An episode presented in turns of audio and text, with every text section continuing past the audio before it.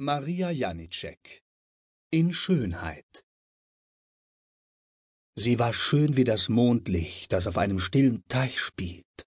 Man sprach leise an ihrer Gegenwart und dämpfte seine lebhaften Gebärden. Sie hieß Liane von Imen, und niemand konnte ihr beweisen, dass sie nicht so hieß, denn niemand hatte ihren Taufschein gesehen.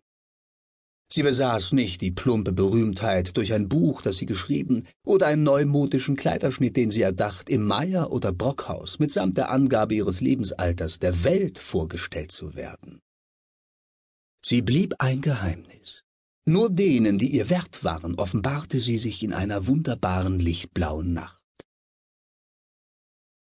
Sie führte eine alte Frau bei sich, die sie bediente und die irr war. Sie war wirklich irr, Berühmte, nüchterne Nervenärzte hatten es bestätigt. Irgendetwas im Leben hatte sie um den Verstand gebracht. Liane erzählte, dass sie entfernt verwandt mit ihr wäre und sie schon vor ihrer Geistesverdüsterung bei sich gehabt hätte. Die letztere zeigte sich vornehmlich darin, dass die alte Frau beständig abgerissenes, zusammenhangloses Zeug vor sich hinschwatzte. Übles fügte sie keiner Seele zu. Im Gegenteil, Sie sorgte mütterlich für Liane und war Tag und Nacht zu ihrem Dienst bereit. Verschiedene Leute behaupteten, dass sie durchaus keine Verwandte von Liane wäre, dass diese sie aus anderen Gründen bei sich hatte. Lianens Äußeres besaß viel Anmut. Sie war hoch, schlank.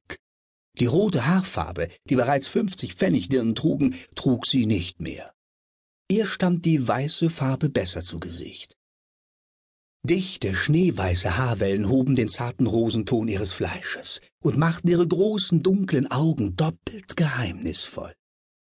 Sie trug nur weiße Gewänder. Da ihre Gemächer mit dunklen Tapeten geschmückt waren, Ebenholzmöbel und Teppiche in den mattesten Farben ihre Ausstattung bildeten, so war sie das einzig Helle in dieser dämmerhaften Umgebung. Sie glitt wie ein silberner, schlanker Strahl in der milden Nacht dieser Gemächer dahin.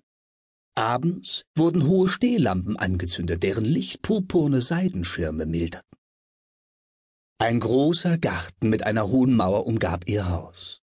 Sie hatte ein elegantes Cab gemietet, das sie täglich an die Luft führte. Sie setzte nie einen Fuß aufs Straßenpflaster. Sie besaß wenig Verkehr.